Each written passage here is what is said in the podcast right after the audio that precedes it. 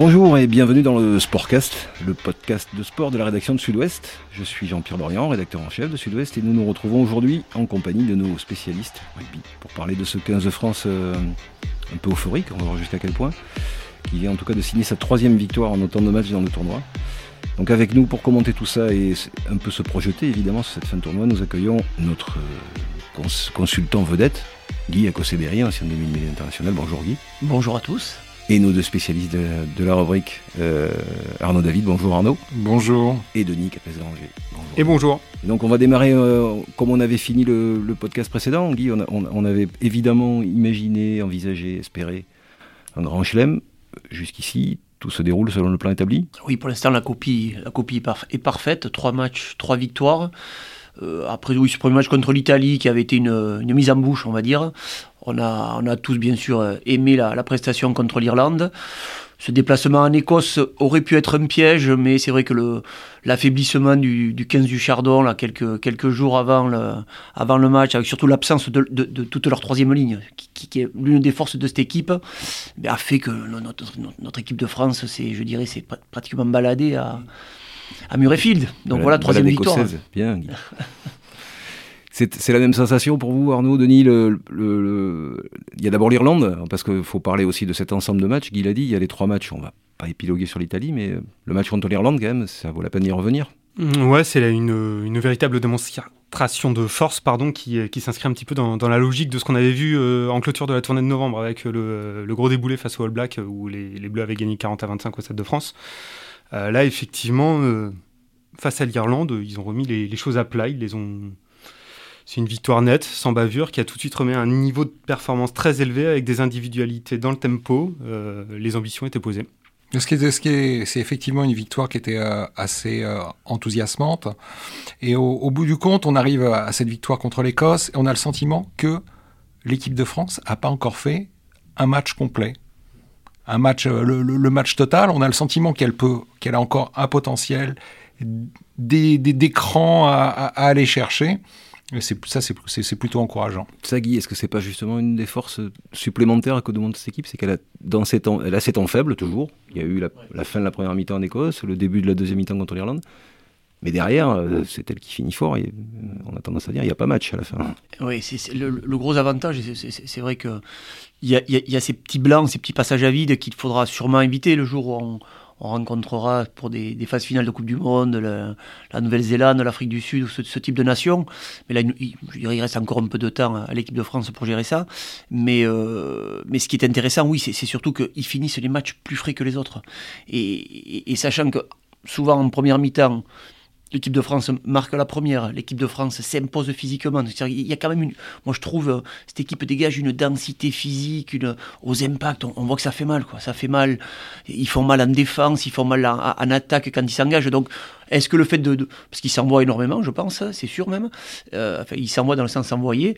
Et, donc, c'est peut-être ça qui fait que de temps en temps, il y a des petits creux. en Écosse, il a été court, il y a eu un petit, voilà, un quart d'heure, 20 minutes. Ça avait été un peu plus long contre l'Irlande, mais là aussi parce que l'Irlande était une autre opposition que l'Écosse.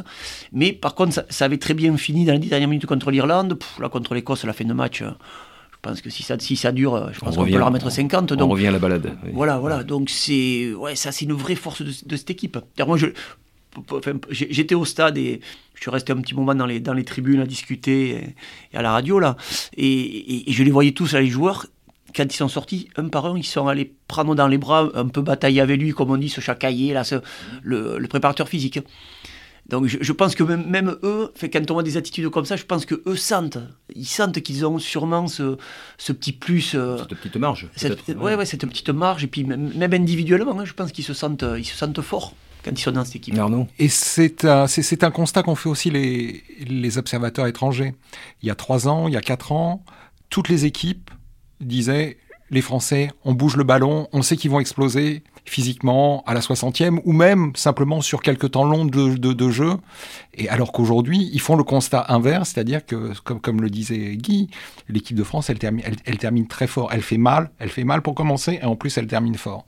Et Denis, est-ce que, est-ce que ça va de pair? Alors, c'est la poule et l'œuf, mais euh, on a l'impression que mentalement aussi, cette équipe, elle a, elle a acquis une espèce de confiance en elle qui fait que euh, malgré les temps, les temps, les temps faibles pour la peine, euh, bah, elle s'est passée au-dessus de tout ça. Quoi. Ouais, mais c'est aussi parce qu'elle a des bouées de sauvetage auxquelles se raccrocher. Ils sont très performants dans les rucks euh, désormais. Ils ont une défense très agressive qui leur permet de reprendre de l'avancée.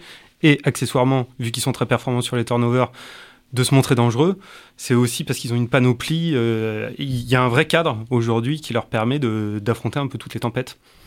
C'est le cadre. C'est le cadre. Oui, jusqu'à présent. On va pas s'enflammer, mais enfin là, on fait un constat. On essaie de faire un constat relativement froid. Hein. On est, euh, on est très cocardier, mais pas, pas au point d'imaginer que tout est déjà plié.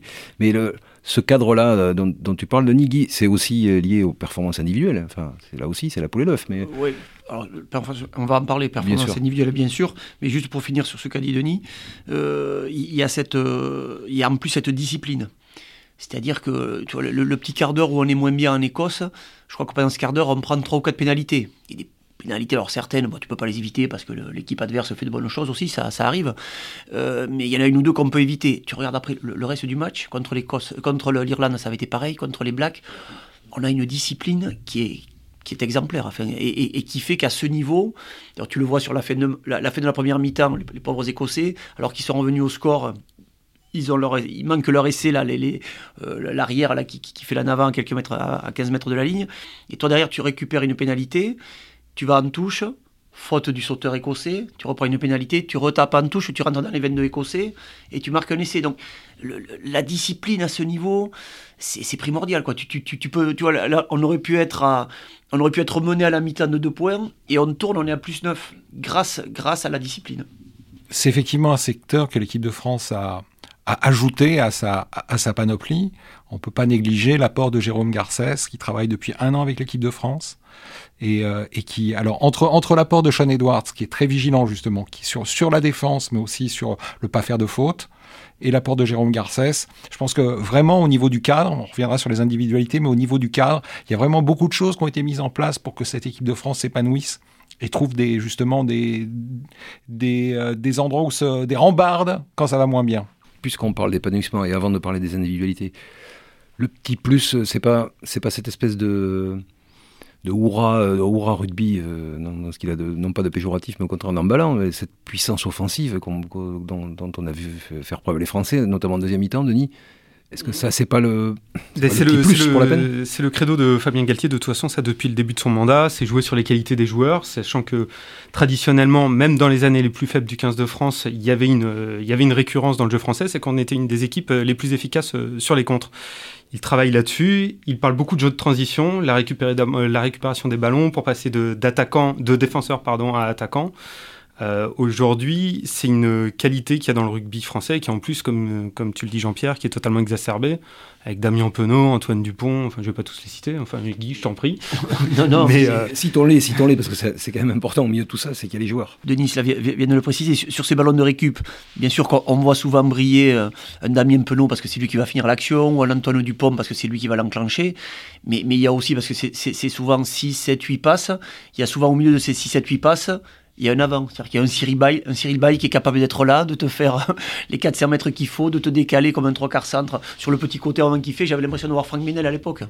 c'est vrai que Franck Ménel a des grosses cuisses. C'est pour, c'est pour, ça. Non, mais c'est avec un 2 contre 1 d'école qui joue, euh, un Cameron Woki euh, dans ce rôle de, deuxième ligne avec ses qualités de troisième ligne qui peut lui aussi être, euh, être là au milieu de l'action. Enfin, c'est voilà, c'est cette complémentarité et puis cette qualité aussi. On, va parler des, des, des, joueurs individuellement, mais là tu viens d'en citer deux par exemple qui euh, sont plutôt des, enfin, sur ces sur ces ce bloc de, de, des six matchs parce qu'on peut inclure les matchs de l'automne avec ces trois premiers matchs du tournoi qui sont six victoires consécutives, ça aussi on en reparlera Arnaud, mais euh, c'est des joueurs qu'on a vus quasiment tout le temps au meilleur niveau. Tu viens de parler de Cyril Bay ou de Cameron Wookie ce sont des joueurs qui, sont, qui sont maintenant à un niveau où ils ne savent plus. Quoi. mais, ils font partie des cadres là. Alors après, il peut se passer des choses. Hein, 18 mois, pas à l'abri de la blessure. De, je, ne l'espère pas, surtout sur ces, sur ces joueurs-là, parce qu'ils sont quand même très très importants dans le système.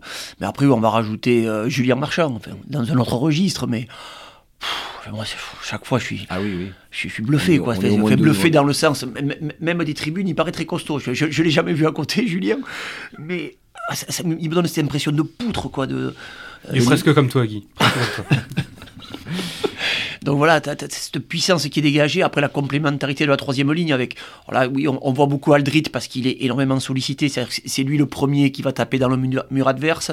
C'est souvent lui le premier là qui vient gratter les ballons. Mais après, des, des François Cross, des Jelonges qui sont des travailleurs de l'ombre.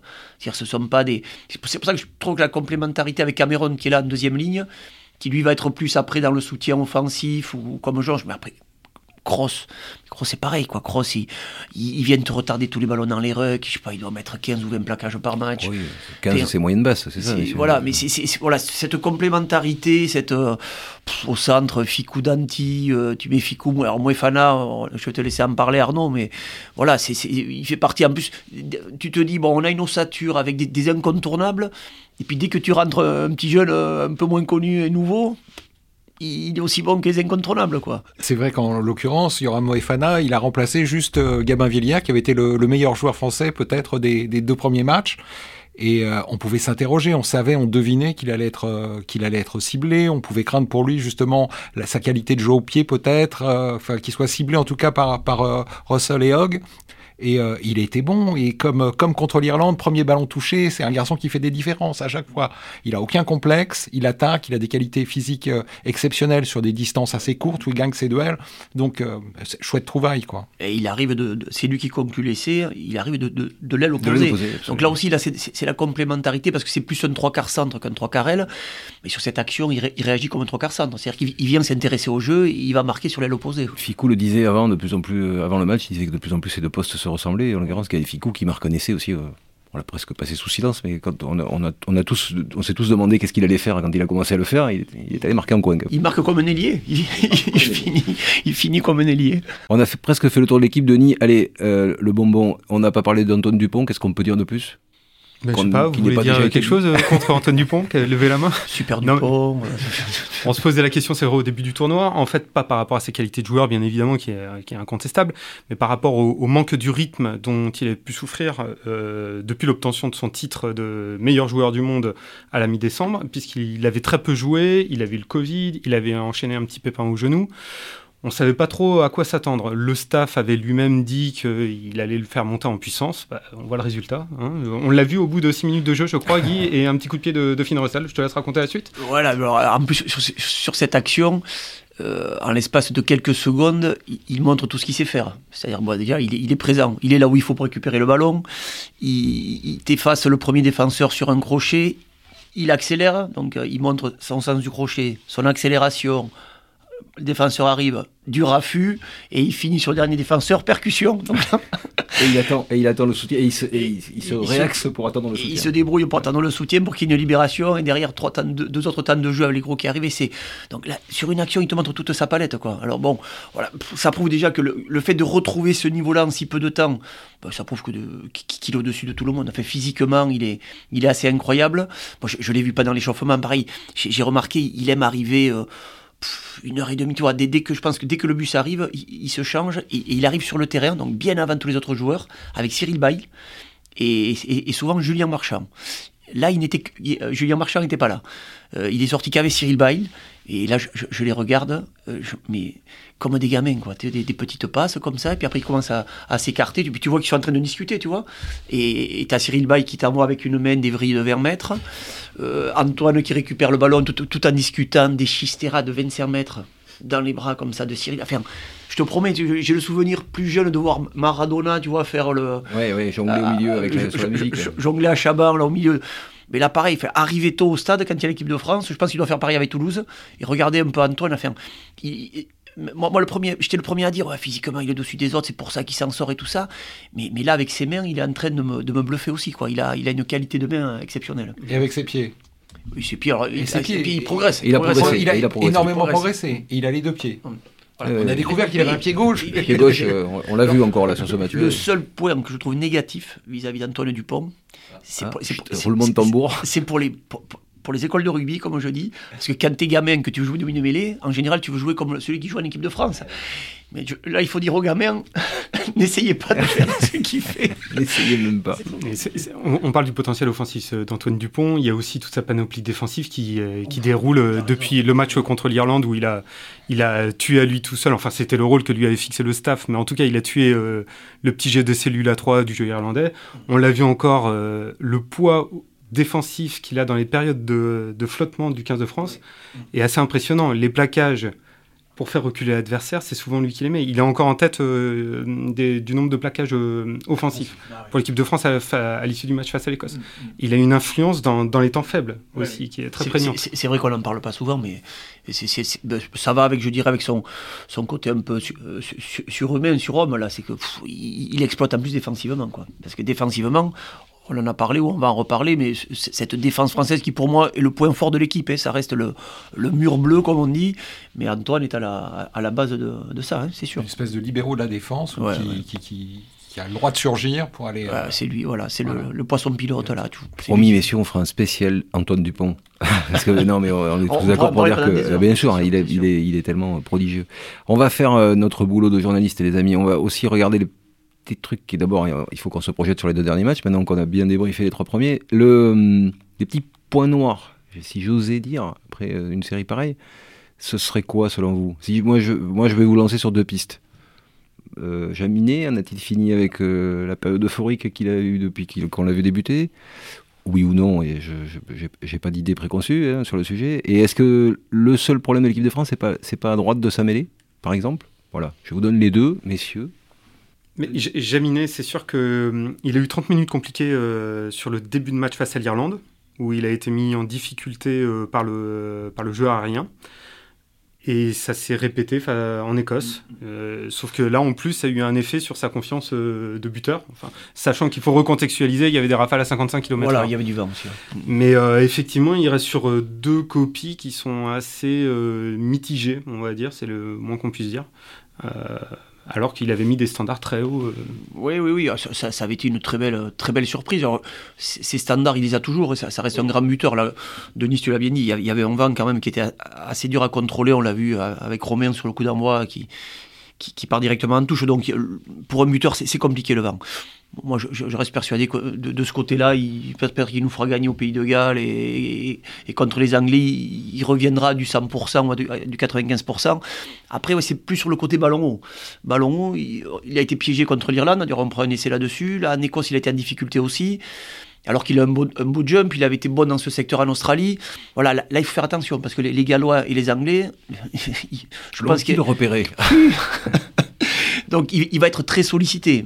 Euh, donc voilà, à lui de, rectifier le tir. Après, après, pareil, c'est une action collective. C'est-à-dire qu'il faut aussi qu'il ait du soutien à côté de lui, que les élites viennent l'aider, que le 8 vienne l'aider, qu'Antoine vienne l'aider.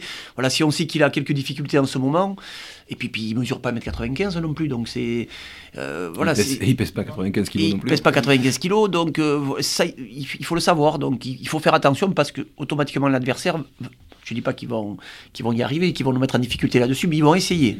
Ils vont Sans doute, il y a eu des petits signaux. En dehors des, ballons manqués, je pense à, cette intervention aérienne où il percute un, un, Écossais, il prend le ballon de la tête d'ailleurs, mm-hmm. où on se dit, ça c'est le signe d'un joueur qui est peut-être qui, doute un peu, qui est un peu, qui, est un peu, qui est un peu fébrile.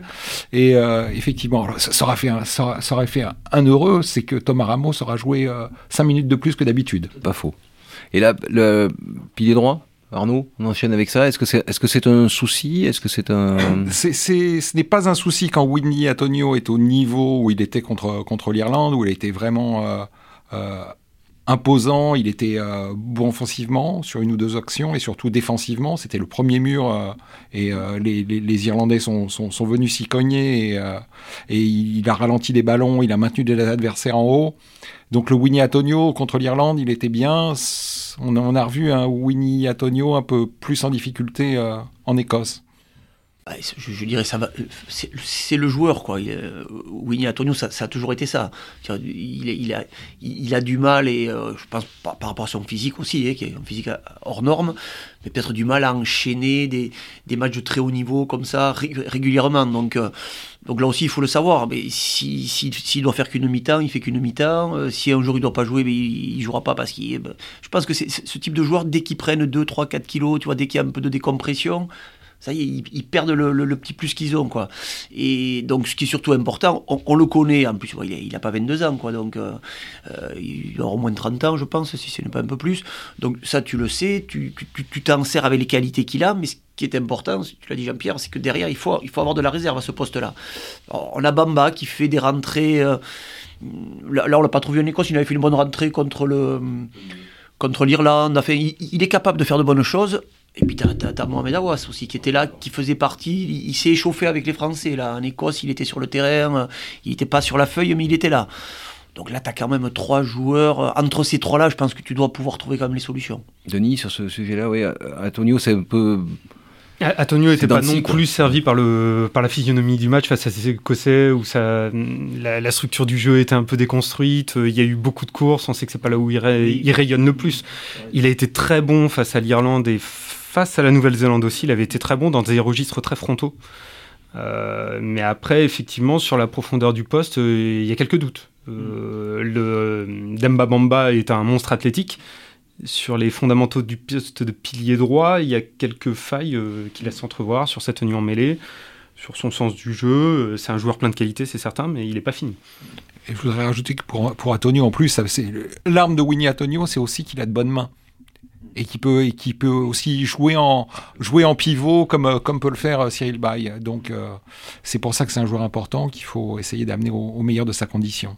Comme peut l'être Awas, parce que c'est aussi pour ça qu'on avait assez vite adopté tous Mohamed Awas, qui était quand même sorti de nulle part quand ce staff l'avait dégoté, et il avait à peu près toutes les qualités dont tu parles, Denis, qu'on n'a peut-être pas Bamba pour la peine. C'est un joueur de mêlée. C'est La principale qualité de, de Mohamed Awas quand euh, William Servat et, le staff de l'équipe de France euh, l'ont convoqué, c'est que c'était un très gros plaqueur qui tournait à plus de 13 euh, plaquages donc, en moyenne par match et qui se déplaçait à peu près comme un troisième ligne, en plus d'assurer une tenue en mêlée correcte. C'est ce qui a fait le phénomène Awas sur la première année du mandat Galtier il n'a peut-être pas tout à fait le même rayonnement à l'heure actuelle. on sait qu'il a eu ses, problèmes extrasportifs, son procès, et que ça a pu quand même euh, peser sur euh, son approche du tournoi. Peut-être qu'on le reverra euh, sur la fin du tournoi. D'ici à la fin, alors on y arrive. Le...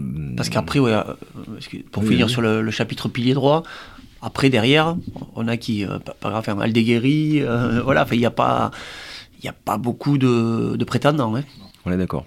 Alors, en attendant, pour l'instant, c'est aussi une, des forces de cette équipe aujourd'hui. Peut-être euh, grâce au contexte, j'allais dire, politique aussi, qui fait que d'habitude, cette période du tournoi, on compte les blessés. Là, on n'a pas, pas heureusement cette veine-là. Il y a quelques blessés, mais il y en a quand même relativement peu. De quoi se projeter donc euh, sans euphorie, mais relativement confiant sur la fin du tournoi. Les, deux équipes, on les connaît, qui nous restent à affronter. C'est le Pays de Galles Cardiff et l'Angleterre au Stade de France. Mais euh, le premier danger, c'est Cardiff. Quel est le, piège dans lequel pourrait tomber cette équipe de France, en dehors de l'euphorie qu'on essaie nous-mêmes ah, mais le, le, Millennium, c'est quand même un endroit, un endroit particulier. Donc. Euh, voilà, attention de pas, parce que l'équipe reste, même si on, elle a pris de la maturité, elle a pris de la, de la confiance en elle et tout, elle reste jeune cette équipe. Donc attention au piège gallois. Les Gallois, ils savent préparer les avant-matchs, te faire euh, une entrée là, le Millennium, euh, dans le noir, avec du feu d'artifice partout, 70 000 Gallois qui chantent, qui ont, qui ont mis quelques bières dans les pubs, les alentours. Donc voilà, tu, tu peux être dans un, contexte très hostile et, et, si tu ne fais pas les bonnes entames, parce que si tu es pris un peu par l'événement, tu vois, si tu sors un peu de ta bulle, de ta, concentration et que tu es pris par l'événement, si tu marques pas les premiers comme tu le fais d'habitude là sur, sur, sur, tous les derniers matchs, tu peux avoir un match compliqué à jouer. Alors les Gallois, c'est pas les Gallois de la saison dernière, parce qu'il faut quand même aussi se rappeler que la saison dernière, ils perdent le, Grand Chelem à la dernière minute au Stade de France contre nous, mais les Gallois l'année dernière doivent, faire le Grand Chelem. Euh, donc euh, là, ils avaient beaucoup d'absents, ils en récupèrent quelques heures. Donc attention, moi j'attends de voir la composition des Gallois, et, mais j'ai presque même plus, peur de ce match au Millennium que les Anglais au Stade de France. Denis, tu partages? Moi, je, rejoins Guy. Euh, effectivement, ils vont nous proposer quelque chose de plus dense, très probablement, et mm. qui va nous obliger à puiser très probablement plus, plus intensément que, les Écossais. À ceci près que le contexte du Millennium, les, cette équipe de France le connaît, puisqu'il faut se rappeler que c'est quand même euh, un petit peu l'acte de naissance euh, à, l'export, tout du moins. De, la génération mise en place par Galtier. C'est une victoire bah, à Cardiff, donc en 2020 sur le premier tournoi. Euh, d'une équipe qui était emmenée par Olivon à l'époque et qui avait résisté à ce contexte. Donc euh, elle connaît. Et qui plus est, elle connaît aussi les pièges d'un quatrième match à l'extérieur, puisqu'elle avait perdu euh, en 2021 à Édimbourg sur le quatrième match, alors qu'elle était déjà accompagnée de cette promesse de Grand Chelem et de, de, victoire dans le tournoi. On peut espérer que cette maturité puisse lui servir pour en tout cas appréhender l'événement et la pression que ça va supposer. Oui, tout à fait. Mais le, je reviendrai sur le, la victoire de, de l'équipe de France l'an passé, la dernière minute. L'équipe de Galles, et notamment durant la deuxième mi-temps au, Stade de France, est probablement celle qui nous a fait le, le plus souffrir, qui nous a plus euh, transpercé. Euh, et ils avaient, trouvé, ils avaient trouvé des failles dans la, dans la défense de Sean Edwards, qui avait été leur coach pendant dix ans. C'est vrai, c'est vrai, c'est vrai, c'est vrai. J'objecte, messieurs, je veux pas jouer les. Mais que l'équipe de Galles, c'est la seule du tournoi qu'on ait battu trois fois en trois éditions. Est-ce que c'est vrai ou est-ce que c'est faux? Euh, Dans la série, il faut trouver les moyens de se faire peur et je suis d'accord avec vous. Que, euh, je, pense que le staff va s'en charger beaucoup plus que nous d'ailleurs. Mais... Mais, les séries, tu peux les lire d'un côté ou d'autre. L'Écosse, c'est les seules qu'on n'avait pas battues depuis 2014. Donc tu veux, là, tu as inversé la série. Donc attention, ne pas se réfugier quand ça t'arrange derrière les bonnes séries. Bon, il n'en demeure pas moins que sur, sur, pour la peine, pour des, raisons peut-être de caractéristiques de jeu, l'Écosse nous souriait moins et euh, tu l'as dit toi-même, on, les a un peu laminés ce coup-ci les Gallois nous sourient plus, on va dire, sur, sur, sur ces trois dernières saisons, mais Qu'est-ce qui, ferait, qu'est-ce qui ferait que cette équipe serait en danger? Est-ce que c'est pas plus lié à, sa propre, à la propre performance de l'équipe de France, finalement, le, danger potentiel qu'à celle des Gallois? Je sais pas, parce que le, niveau, maintenant, on le connaît, le niveau de l'équipe de France. Même eux, ils savent ce qu'ils sont capables de faire. Donc, moi, sur les Gallois, je crème plus leur. C'est ce jeu un peu. C'est un peu le, jeu que pratique Castres en top 14. Hein. Mm. C'est du jeu très direct. C'est-à-dire qu'on voit maintenant beaucoup d'équipes qui font des, des, lancements, comme font les Irlandais, avec des, des passages à vide, ou même des piliers en position de 10 qui te font des passes dans le dos. Euh, les Gallois, ils s'emmerdent pas. Hein. Euh, les Gallois, c'est l'intervalle, de mecs au cul, libération rapide, de la vitesse. Quand ça bloque, Bigard qui te monte une, une bonne chandelle. Donc, voilà, c'est du jeu simpliste, mais efficace. Sur, surtout quand ils ont tous leurs éléments. Ils peuvent être très très efficaces dans ce jeu-là parce qu'ils le maîtrisent. Ils sont très bons sur les ballons hauts, ils ont de bons finisseurs derrière. Ils puis, après, ils ont ce Bigard en 10 qui pour moi est un, est un très grand 10. Donc voilà, tu, peux tomber sur une équipe... Euh, dur à manœuvrer. Après, bien sûr que avec tes qualités de défense, voilà, si, si, si tu relèves le, si tu relèves l'agressivité, enfin que les Gallois vont vouloir te mettre, toi, l'impact, si tu es présent à l'impact, si tu les contres là, après ils n'auront pas grand chose à te proposer. Donc normalement le match, après tu peux te le rendre facile. Mais il faudra être présent là. Ça, ça va être euh, pour moi le point le plus compliqué. C'est le gros danger gallois. Et alors après, euh, il restera l'Angleterre. Comment, à ce stade, euh, vous, êtes unanime pour dire qu'il faut plus craindre le, déplacement à Cardiff que, que la venue de l'Angleterre au Stade de France? Mais imaginons que les Français gagnent à Cardiff, donc que les Anglais viennent. Est-ce que c'est pas le genre Que les Anglais battent les Irlandais. Que les, Anglais battent les, Irlandais. Les, Anglais, les, Anglais, vont avoir euh, effectivement un match à Twickenham difficile à négocier face aux Irlandais. Face aux Irlandais, avec de la pression, avec euh, dans un contexte, un environnement qui est toujours hostile à Eddie Jones. Hein, grosso modo, la, la, presse, la presse continue, euh, accorde pas ses faveurs à Eddie Jones, qui, qui, qui, qui, qui, a essayé de changer des choses, qui a mis un nouveau numéro 8, qui a, qui a promu le petit Marcus Smith à, à l'ouverture et le gamin brille. Mais on sent que cette équipe d'Angleterre Angleterre, elle cherche son identité. Elle est, elle est, elle est perdue entre, finalement, entre deux rugby parce que Eddie Jones, c'est pas, c'est pas un fervent de, de, l'offensive à tout va. Il est pour un rugby euh, agressif, défensif. Il a, il a promu des gamins, mais euh, des gamins qui sont plutôt dans un autre rugby que le, sien, parce qu'au Harlequins, on joue pas comme en, comme en équipe d'Angleterre pour Marcus Smith. Donc l'Angleterre, elle, elle se cherche, mais elle peut se retrouver elle peut être galvanisée par l'idée de venir nous emmerder et nous priver de grand chien. Juste empêcher l'équipe de France. Et, de gagner le tournoi. Parce que s'ils arrivent à, battre les Irlandais, ils, viendront bien sûr pour nous empêcher de faire le grand chelem, mais en cas de victoire, peut-être ah pour gagner le tournoi. À plus forte raison si les Français ne gagnent pas à Cardiff, en l'occurrence. Parce que la dernière journée, dans le pire des cas, doit se jouer la victoire dans le tournoi. À ce, titre, il y a le souvenir de 2010, dernier grand chelem réalisé par l'équipe de France avec un France-Angleterre en clôture. Arnaud, tu y étais on avait, on, avait, on avait eu la trouille jusqu'au bout. Un succès, un tout petit succès. 12 me semble-t-il, de mémoire. victoire, c'est ça. Oui, mais on si je fais circuler une feuille, là, on signe, non, tous? Oui, mais bien sûr. Non, mais après Arnaud a entièrement raison. dire que les, les Anglais, ils, sont, ils sont en pleine mutation là. Euh, voilà, le, système Eddie Jones euh, est révolu.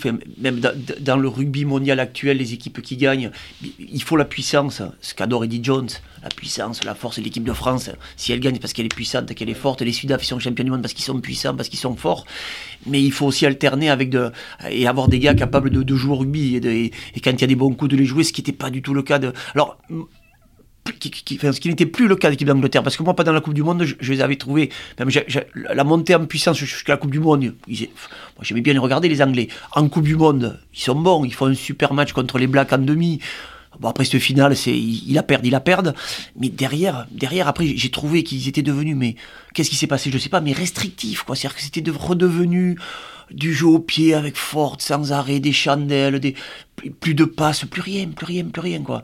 Et donc là, il, il, il, il leur est arrivé ce qui devait arriver, c'est-à-dire qu'une équipe quelconque, l'année dernière, un tournoi pourri, et donc sous la pression des anciens, de Woodward, l'entraîneur champion du monde et tout, Eddie Jones prend la pression et est obligé de changer de, de registre. Et là, mais après, ils ont des joueurs de, de qualité, les, les, Simmons, les, le numéro 8 des Harlequins, le Smith, voilà, mais, mais bon, j'ai pour eux, enfin j'ai peur, tant mieux pour nous, mais j'ai peur que ce soit un, peu, un peu trop tôt, un peu trop juste pour pouvoir après sur des gros matchs comme ça. C'est une affaire de génération aussi, c'est qu'il y a des joueurs qui sont plus là, euh, qui, qui, étaient des, des, des, des, enfin, des, trucs, des pièces essentielles du dispositif de jeunes pour la Coupe du Monde, les, les, Ben Youngs, les, les, Ben Youngs, les, Farrell. ils ont, Tulagi, Farrell. Ils ont un gros problème à la mêlée, ça. C'est sûr que remplacer Ben Youngs, il, il, s'obstine à continuer à le prendre. Bon, il a battu le record de sélection, tant mieux. Mais, mais, mais c'est, enfin, même là, moi j'ai vu les 20 dernières minutes quand le Pays de Galles, quand il rentre, enfin, c'est c'est plus Ben Young, quoi. il a 36 ans, il, ne met plus un pied devant l'autre. Donc, car en plus tu veux faire un jeu offensif avec le petit Smith qui lui veut te mettre le feu sur chaque ballon, il lui faut pas un neuf comme ça, quoi. Il te faut un neuf éjecteur, un neuf, un animateur. La Ben Young, c'est un, un, neuf ralentisseur maintenant, quoi. Donc, euh, voilà, ils, ont quand même des, de, gros chantiers à régler avant de venir gagner au Stade de France. Bon, Denis, on fait ce grand chelem, alors on le fait pas. Euh, N'étant à l'inverse d'Arnaud, euh, David, je ne suis pas un agent infiltré de Sa Majesté, donc j'ai plutôt tendance à considérer que si on va taper les Gallois euh, à Cardiff, ça va être brutal, ça va être costaud, mais j'ai du mal à voir cette équipe de France euh, tomber face à cette Angleterre, en tout cas sur ce dernier match.